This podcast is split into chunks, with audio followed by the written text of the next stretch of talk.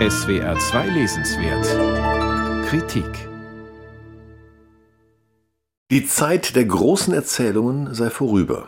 Aus dieser Einsicht heraus hat Michael Wild jetzt seine deutsche Geschichte der Jahre 1918 bis 1945 unter dem Titel Zerborstene Zeit veröffentlicht, wobei groß hier weder etwas mit Heroentum zu tun hat, noch mit den großen Männern die Geschichte machen. Spätestens seit Hans-Ulrich Wähler eine mehrbändige deutsche Gesellschaftsgeschichte vorgelegt hat, lassen die Strukturen die Akteure in den Hintergrund treten, und dies gilt ebenso für Heinrich August Winklers deutsche Geschichte auf dem langen Weg nach Westen.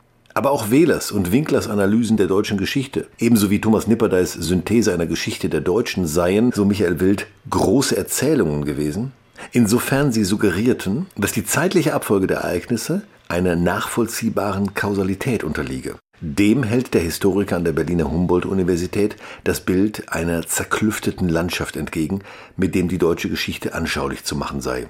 Kein Höhenflug über das Jahrhundert, keine Totalaufnahme und auch keine Meistererzählung wird von Michael Wild in zerborstene Zeit angestrebt, sondern der Versuch, die Kanten und Zacken, die Pfade und Wege, die Lichtungen und Abgründe dieser zerklüfteten Landschaft zu zeigen, die wir das 20. Jahrhundert nennen.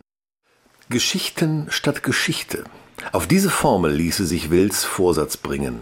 Geschichten Einzelner, wie diejenigen in den Tagebüchern der Hamburger Lehrerin Luise Solmitz oder des katholischen Gastwirts Matthias Mees aus Wittlich in der Eifel.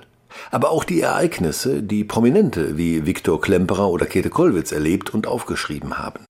Gemeinsam ist ihnen, dass sie jeweils persönliche Perspektiven entwickelten, die quer zu den vorschnell angenommenen historischen Kontinuitäten stehen und die wie ein Widerspruch zur großen Erzählung von deutscher Geschichte bis in unsere Gegenwart hineinragen.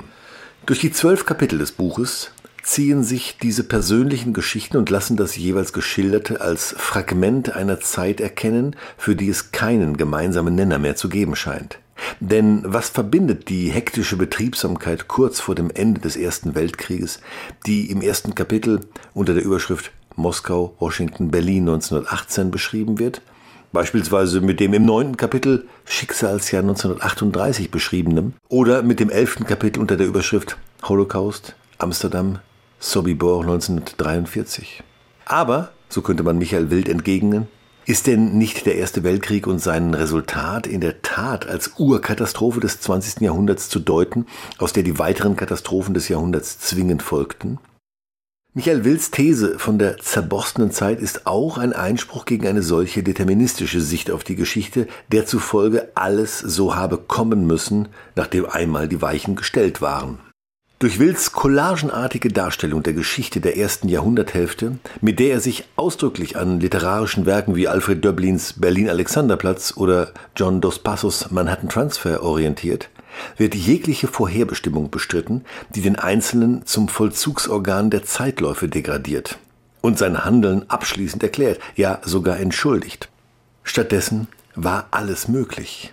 Dass das Schlimmste dann wirklich wurde, liegt an konkreten Entscheidungen einzelner Menschen. Es sind deren Lebensläufe, in denen sich die Kontinuitäten der Geschichte zeigen.